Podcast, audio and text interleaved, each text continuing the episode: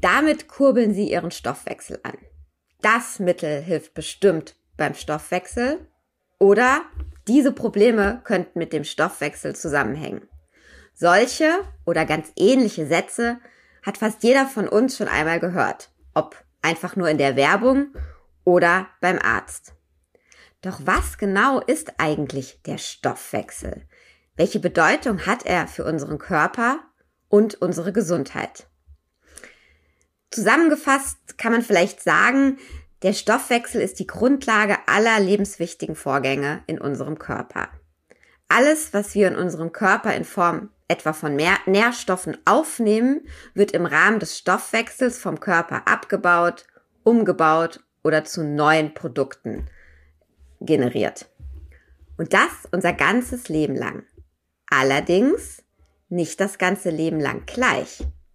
Mit zunehmendem Alter ändert sich der Stoffwechsel und ist dann für Phänomene verantwortlich, die wir schlichtweg Alter nennen. Falten, dünnere Haare, Leistungsabnahme. Der Stoffwechsel beeinflusst also sämtliche Alterungsprozesse.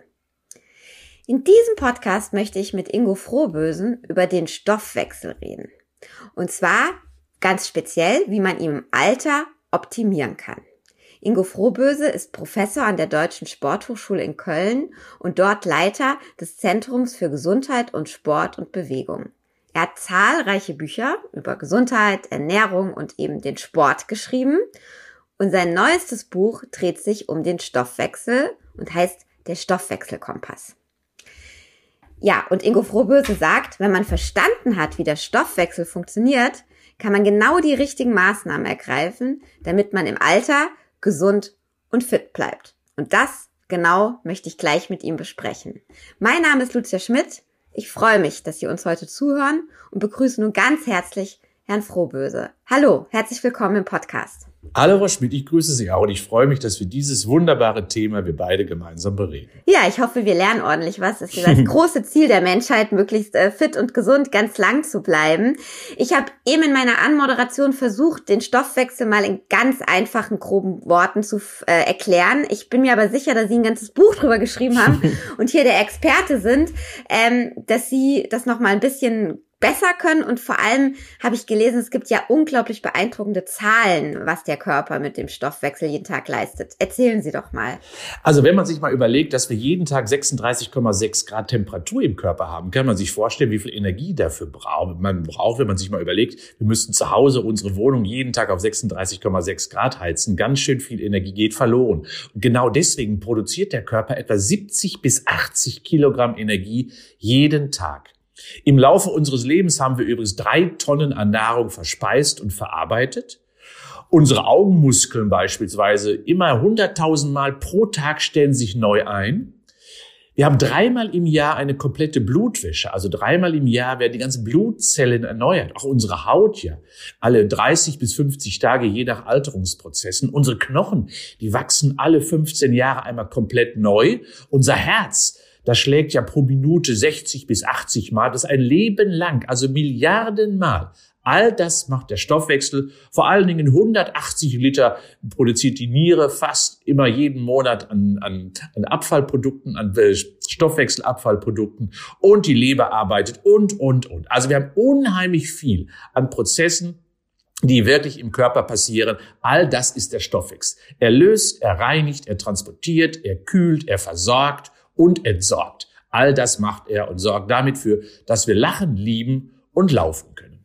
Ach, das haben Sie ja wirklich schön gesagt und ich glaube, es ist mit diesen wahnsinnig vielen Zahlen klar geworden. Ähm, der Stoffwechsel ist also echt Grundlage jedes Vorgangs bei uns im Körper. Jetzt könnten wir natürlich sagen, wir gehen die alle mal einzeln durch, aber das würde die Zeit des Podcasts etwas sprengen. Deswegen habe ich mir überlegt, ähm, vielleicht können wir am Beispiel der Verdauung noch mal ein ganz klein bisschen präziser in den Stoffwechsel reingucken. Wir trinken, essen jeden Tag. Also wie funktioniert da ganz konkret Stoffwechsel bei der Verdauung? Und das geht relativ einfach. Es ist eben nicht nur das Endprodukt, wo ja viele immer nur drauf schauen. Nein, es beginnt letztendlich im Mund. Und wir wissen ja beispielsweise, wenn wir etwas länger kauen, dann passiert etwas im Mund mit dem Lebensmittel. Wenn wir ein Brot zum Beispiel kauen und mal so 20, 25 Mal durchgekaut, dann verändert es sich, es wird süßer. Und daran merkt man schon, da ist der Stoffwechsel aktiv. Das heißt, er bereitet die Nahrung schon vor, indem bestimmte Enzyme zugesetzt werden, wird zum Beispiel das Brot deutlich süßer. Und das ist so der erste Prozess, also Vorbereitung, Speichelproduktion. Wir produzieren ja jeden Tag zum Beispiel 1,5 Liter Speichel. Dieser wird der Nahrung zugesetzt, dann geht es über die Speiseröhre ja in den Magen hinein. Dort kommt dann die Salzsäure, die also alles abtötet, was nicht dahin gehört. So ein bisschen die ganzen Viren, Bakterien, die letztendlich möglicherweise uns schaden würden. Dann eben geht es weiter über die verschiedenen Prozesse der Aufspaltung, entweder im Bereich der Bauchspeicheldrüse oder auch der Galle, wo letztendlich differenziert auch etwas zugesetzt wird, um beispielsweise Fette oder Zucker zu differenzieren. Dann im Dünndarm werden die Lebensmittel in Einzelteile zerlegt. Wenn ich den grünen Apfel also oben in den Mund hineinschiebe, wird er quasi erst im Dünndarm in alle Einzelteile zerlegt, sodass das Vitamin dann hoffentlich auch unseren Körper, unsere Zelle erreicht. Und dann der Rest, der dann möglicherweise Abfallprodukt, also Ballaststoff ist, der wird dann irgendwann dem Dickdarm zugeführt und dann erreicht es nach ein, zwei Tagen meistens im Durchschnitt dann auch das Porzellan und wird wieder ausgeschieden.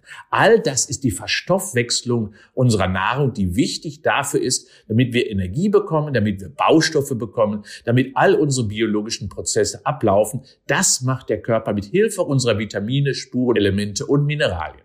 Ja, da hört man ja raus, was Sie für eine Begeisterung für den Stoffwechsel entwickelt haben. Und ich muss sagen, äh, ich finde es auch spannend, dass das eben alles so reibungslos funktioniert, wie Sie gerade gesagt haben. Also dass es auch ähm, über Mechanismen im Körper einfach dazu führt, dass alles genauso klappt. Was hat Sie denn bei der Recherche zum Stoffwechsel am meisten überrascht oder auch beeindruckt? Was haben Sie noch Neues gelernt darüber? Ja, ich habe ja, wir haben ja auch schon viele Forscherleben hinter mir. Also ich bin ja seit vielen Jahren schon Hochschullehrer und wir haben der Muskulatur eben viele, viele Jahre viel zu wenig Aufmerksamkeit gegeben. Wir haben immer gedacht, sie bewegt uns nur. Sie sieht gut aus und das war's. Und seit etwa zehn Jahren wissen wir, dass die Muskulatur ein Wunderorgan ist. Es ist wirklich eine, eine endokrine Struktur, also eine hormon- und enzymatisch aktive Struktur, fast die größte Struktur unseres endokrinen Systems, unseres Körpers. Genauso wichtig wie zum Beispiel unser Fett. Das sind so die meisten endokrinen Organe. Und diese Muskeln beispielsweise, das hat mich wirklich fasziniert, schütten jeden Tag, insbesondere dann, wenn sie arbeiten, sogenannte Myokine, so haben wir sie genannt, aus. Bente Pedersen aus Kopenhagen war die erste Forscherin, die diese Myokine entdeckt hat. Und wir suchen aktuell immer weiter. Das sind also enzymähnliche Botenstoffe, die ausgeschüttet werden und dann die Niere veranlassen, bestimmte Dinge zu tun. Das Gehirn veranlasst zum Beispiel zu wachsen. Das Herz veranlasst, bestimmte Dinge auch anders zu machen, die Frequenz zu ändern und, und, und.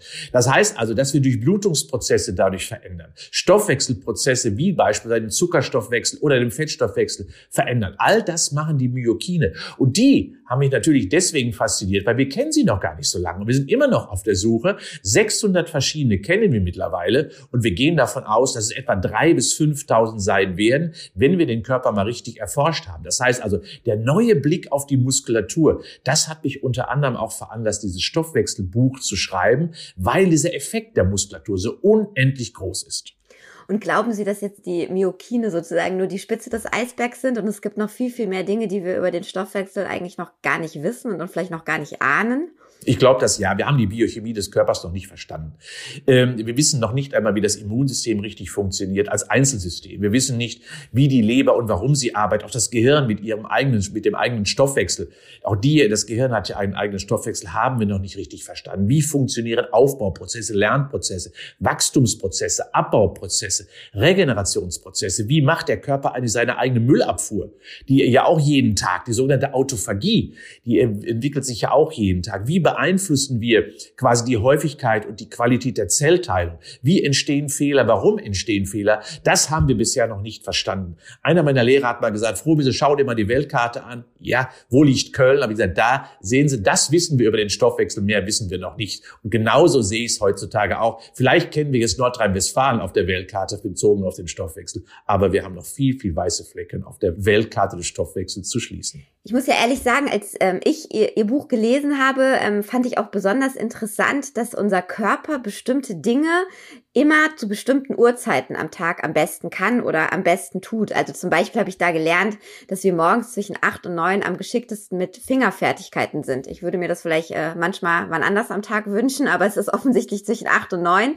Oder auch, dass unser Immunsystem abends gegen ja 22 Uhr sehr aktiv ist. 20 Uhr, genau. Ähm, woher kommt dieser Rhythmus und ist es tatsächlich bei jedem Menschen gleich, egal ob er jetzt Nachtmensch ist oder früh aufsteht, Lehrer oder Bar, Barkeeper? Also wie, wie stellt sich ein Stoffwechsel darauf vielleicht auch ein?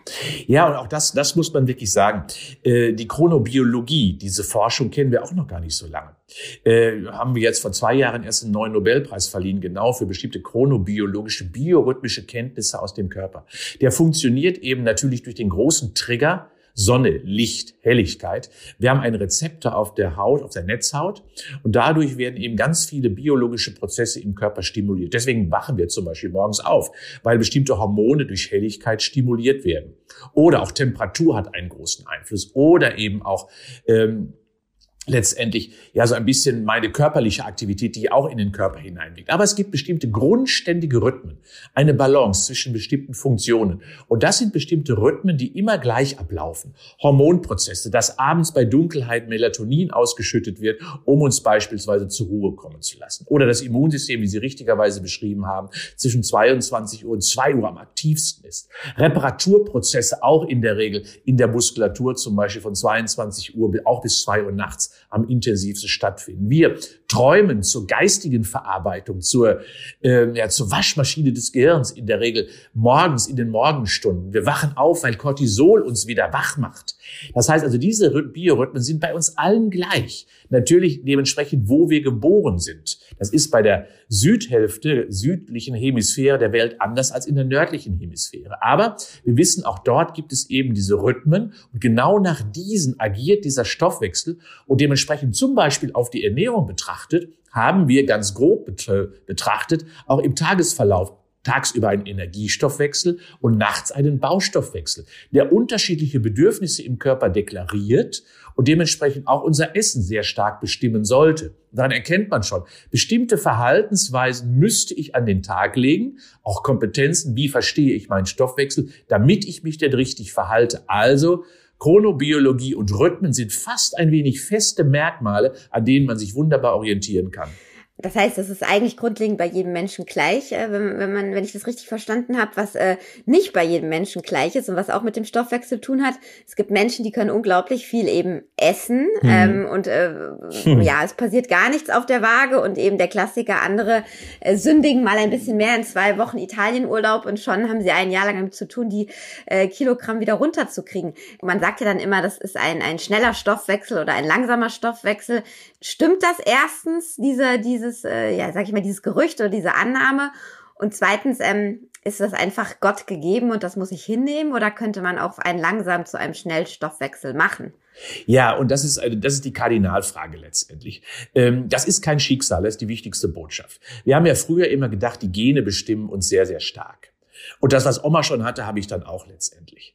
Nein, es ist mittlerweile so, dass wir wissen, dass der Lebensstil viel dominanter ist. Und der Lebensstil macht fast 90 Prozent unseres Stoffwechsels insgesamt aus. Und dieser wird letztendlich schon in, im embryonalen Zustand bei uns quasi geprägt und in der Kindheit dann weiter ausgebaut.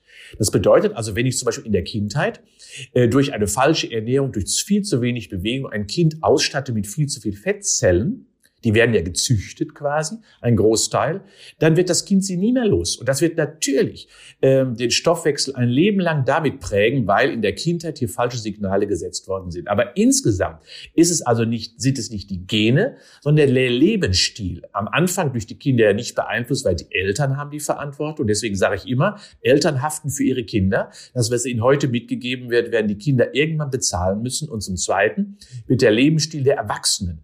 Wie ist der aktiv? Aktiv? Wie sind sie in der Regeneration? Wie ernähren sie sich? Wie trinken sie sich? Rauchen sie? Schlafen sie ausreichend? Dass dieses den Stoffwechsel sehr viel mehr prägt. Und daraus ergibt sich auch schneller oder langsamer Stoffwechsel. Dieser wird dadurch eben geprägt, ob das, ob die Sahneschnitte oder das Tiramisu schneller auf der Hüfte landet, bei dem einen oder bei dem anderen nicht. Und bei dem es nicht auf der Hüfte landet, der ist eben ein besserer Energieverwerter. Aber das Schöne an der Botschaft ist, das kann man beeinflussen, indem man den Stoffwechsel quasi zu einem rasanten Rennwagenmotor macht und dann schmeckt die Tiramisu auch viel besser, weil das kann man nämlich machen. Man kann ihn aber auch abwirtschaften. Und das ist zum Beispiel durch die falsche Ernährung oder durch viel zu wenig Essen, was ja viele bei Diäten gemacht haben. Auch das wirtschaftet den Stoffwechsel ab. Jetzt sind wir schon, Sie haben gerade angefangen bei der, von der Kindheit und dann geht es eben ähm, im Laufe des Lebens ist man doch sehr viel mehr dafür verantwortlich, wie der Stoffwechsel funktioniert. Ein Schwerpunkt Ihres Buches ist ja eben der Stoffwechsel im Alter. Mhm. Erzählen Sie doch mal, was passiert denn ähm, bei allen guten Bemühungen, die man macht, einfach hm. ganz natürlich mit dem Stoffwechsel im Laufe des Lebens? Ja, und da, da bin ich ein bisschen auch, ich widerspreche da so ein wenig auch der Forschung. Durch die neueren Forschungsergebnisse weiß man nämlich, dass man das auch teilweise in der Hand hat. Ein langsamer Stoffwechsel ist eben nicht nur Schicksal und hat schon relativ wenig mit dem Alter zu tun, wenn ich einige grundlegende Baustellen und Bausteine einfach betrachte. Und wie ich gerade schon mal beschrieben habe, ist das Allerwichtigste, dass wir ein gutes Verhältnis haben zwischen aktiver Zellmasse und zwischen passiver Zellmasse. Das heißt also aktive Zellmasse gleich Muskelmasse und passive Masse gleich Fettmasse. Das ist ein Verhältnis, wo wir letztendlich nicht unbedingt mit geboren sind, was wir mitschleppen. Und das verändert sich im Laufe des Lebens. Und wir wissen auch, dass durch hormonelle Umstände, hormonelle Veränderungen, so ab dem 50. Lebensjahr häufig die Fettmasse zunimmt und die Muskelmasse abnimmt. Das heißt also, wir verlieren aktive Stoffwechselmasse. Und dementsprechend bedeutet das, dass ich je früher ich quasi die aktive Stoffwechselmasse hochhalte, Muskeltraining, Muskelmassenaufbau betreibe, umso länger habe ich also einen Stoffwechsel, der quasi noch jugendlich ist. Aber wenn ich aber heute sehe, der typische Mann mit 50, dicker Bauch und dünne Beine, der hat die weiße Fahne schon gehisst, der hat seine Muskelmasse schon verloren zu Ungunsten eben der freien Fettmasse. Und auf der anderen Seite sehe ich viele magere Frauen, die sich wirklich abgehungert haben. Auch die haben eben keine aktive Muskelmasse mehr, sondern nur noch eine nicht ganz sichtbare viszerale Fettmasse, also Bauchfett, die genauso problematisch ist. Das bedeutet also, man kann den Hormonen und den Hormonstoffwechselveränderungen nicht einfach sich ausliefern, sondern durch eine aktive Zellmasse, das ist die Muskelmasse, erhält man ganz viele Funktionen. Und dann sind auch die möglichen Wechseljahre, die ich zweite Pubertät nenne, weil es ist keine Krankheit, auch nicht so gravierend. Es kommt zu altersgemäßen Veränderungen natürlich, aber die werden deutlich verlangsamt durch eben eine vernünftige Balance zwischen aktiver und passiver zellulärer Ausstattung des Körpers. Das klingt jetzt danach, also aktive und passive ähm, Zellmasse sozusagen, ist ja ähm, sehr akademisch beschrieben. Unterm Strich heißt das, wie viel wir uns bewegen, wie viel Sport wir machen, ähm, genau, damit eben Muskelmasse aufgebaut werden kann, richtig? Was raten Sie denn da als Sportfachmann? Also welcher Sport eignet sich da vor allem, ich sag mal so, bei den Menschen, die jetzt um die 40 sind, die wissen, das kommt so in den nächsten 10, 20 Jahren auf sie zu. Wie kann man da gut vorbeugen? Was raten Sie denen? Ist es das klassische Joggen? Nein, also es gibt äh, mehrere Baustellen und ich werde das mal ganz kurz erläutern. Das Allerwichtigste ist zunächst erstmal, dass man äh, überhaupt Spaß am Sport behält. Denn es gibt einen ganz klaren Spruch, nur was genutzt wird, entwickelt sich, was ungenutzt wird, das verkümmert. Und das ist eine Botschaft, die leider viele da draußen nicht hören wollen, ähm, sondern natürlich, wir haben eine völlig andere Gesellschaft, die sehr stark durch die körperliche Inaktivität und durch unheimlich lange Sitzzeiten geprägt ist. Und wenn ich heute höre, ich mache immer eine Studie, wie gesund lebt Deutschland, dass die 18- bis 30-Jährigen 10,5 Stunden am Tag sitzen ohne das Schlafen eingerechnet, also massive Inaktivitätszeiten haben, dann lässt das viele Funktionen des Körpers wirklich bereits in einem frühen Alter schwinden. Also fangen wir so früh wie möglich an, Leistungsfähigkeit unserer Organe und das, unserer Schätze, mit denen wir ja ausgestattet sind von der Natur, dass wir diese erhalten. Achten wir nicht nur aufs Gehirn, sondern nehmen wir den Körper mit, weil in einem gesunden Körper sitzt auch ein vernünftiger, gesunder Geist. Und das kann man nicht kaufen, das muss man leider machen. Und was bedeutet das? Das bedeutet, dass ich meine Herz-Kreislauf-Funktionen möglichst hoch halte. Das heißt also Ausdauertraining betreibe. Möglichst regelmäßig Radle, Schwimme, Walke, Nordic Walke, Skaten, was auch immer. Das, was Spaß macht, zwei bis dreimal in der Woche, 45 bis 60 Minuten. Ich kann auch mit dem, äh, dem Bike morgens zur Arbeit fahren. Dann habe ich schon ganz schön viel möglicherweise an Bewegungszeit, was die Ausdauer betrifft, in, äh, ja, quasi in meinem Portfolio integriert. Das zweite ist, erhalte deine Muskelmasse. Betreibe also entweder mit dem eigenen Körpergewicht oder eben geh ins Fitnessstudio und betreibe dort an Geräten eben richtiges, ausdauerndes, aber auch kraftbringendes Training, um die Muskulatur zu erhalten. Und das dritte, Bemach so viele Bewegungspunkte, sammel so viele Bewegungspunkte im Alltag, wie es geht. Unterbreche die Inaktivitätszeiten, am besten jede Stunde. Also für fünf Minuten geh ins Treppenhaus, mach ein, äh, ein paar Kniebeugen, telefoniere doch bitte im Gehen oder im Stehen. Also suche Bewegungsreize, die leicht und einfach sind. Und dann bezogen auf die Ernährung auch ein ganz kleiner Tipp. Versuche dich so zu ernähren, dass du nicht dauerhaft isst dass der Körper nicht dauerhaft und der Stoffwechsel nicht dauerhaft überfordert ist, weil er sich dauerhaft mit Nahrung beschäftigen muss. Mach im Alltag Esspausen von vier bis sechs Stunden. Das hilft dem Stoffwechsel, das hilft der Leber, der Niere, der Galle, der Bauchspeicheldrüse, dem Magen. Es hilft allen Strukturen und insbesondere auch dir, langfristig dein Gewicht und vor allen Dingen die Stoffwechselqualität zu erhalten. Mhm. Und Schlaf ist wichtig, habe ich gelernt ähm, auch um den Stoffwechsel sozusagen zur Ruhe zu kriegen, oder ist das falsch? Nee, das ist sogar sehr wichtig. Wir haben ja, wie ich gerade schon mal beschrieben habe, tagsüber einen Energiestoffwechsel und nachts einen Baustoffwechsel. Und wenn ich mal so eine Systematik der Ernährung so ein bisschen versuche zu erklären, dann würde die etwa wie folgt lauten, morgens energiegeladen in den Tag starten. Die Autobahn des Lebens kann man nur mit Energie quasi beschreiten. Kohlenhydrate und Fette. Mittags nährstoffreich, regional, saisonal, bunt, vitalstoffreich. Also alles das, was die Gute hergibt. Mal ein schön Salätchen mit ein bisschen Fleisch oder mit einer Garnele oder auch einfach nur mit äh, schönen Beilagen wie ein paar Kernen aus dem Getreidebereich.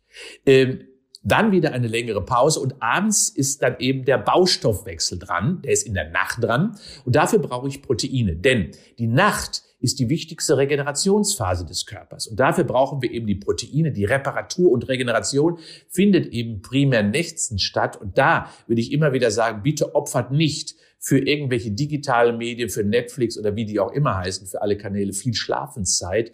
Denn das wird auf eure Regenerationszeit sich dann negativ einzahlen und Alterungsprozesse stellen sich viel, viel früher ein, weil eben Reparatur und Regeneration nicht ausreichend stattgefunden hat.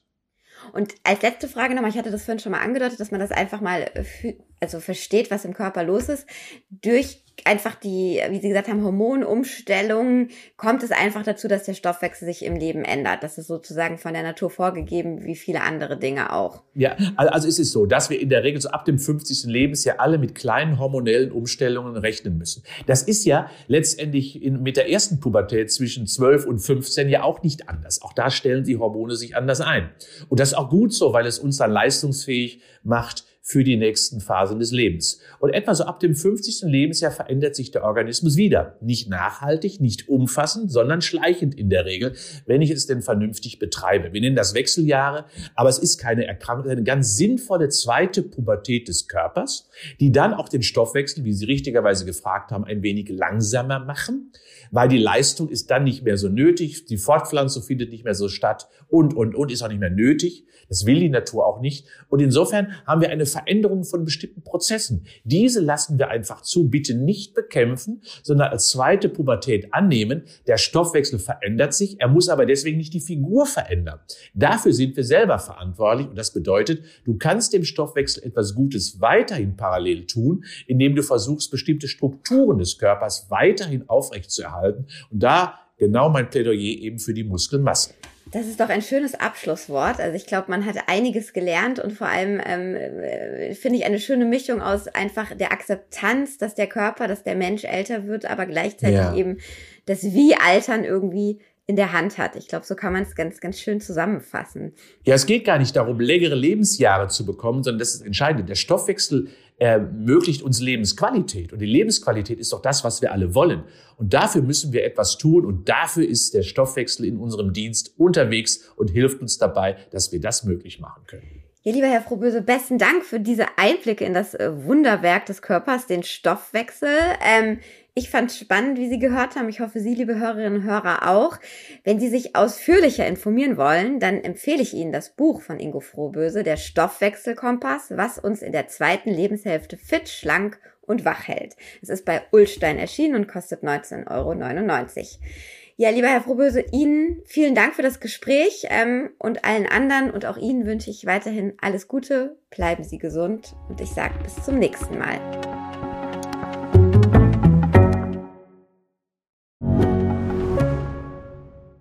Mein Name ist Dr. Tillmann Rümenapf, niedergelassener Kinder- und Jugendarzt hier im Ennepe-Ruhr-Kreis. Die Einführung der Telematik sehe ich durchaus als Chance, aber aktuell fällt das System oft aus und es gibt viel zu wenig technischen Support. Dafür geht eine Menge Zeit drauf, in der ich die Kinder nicht genügend betreuen kann. Das muss sich ändern. Die besondere Nähe der niedergelassenen Haus- und Fachärzte ist in Gefahr. Was die Gesundheitspolitik jetzt dringend ändern muss, erfahren Sie auf rettetdiepraxen.de.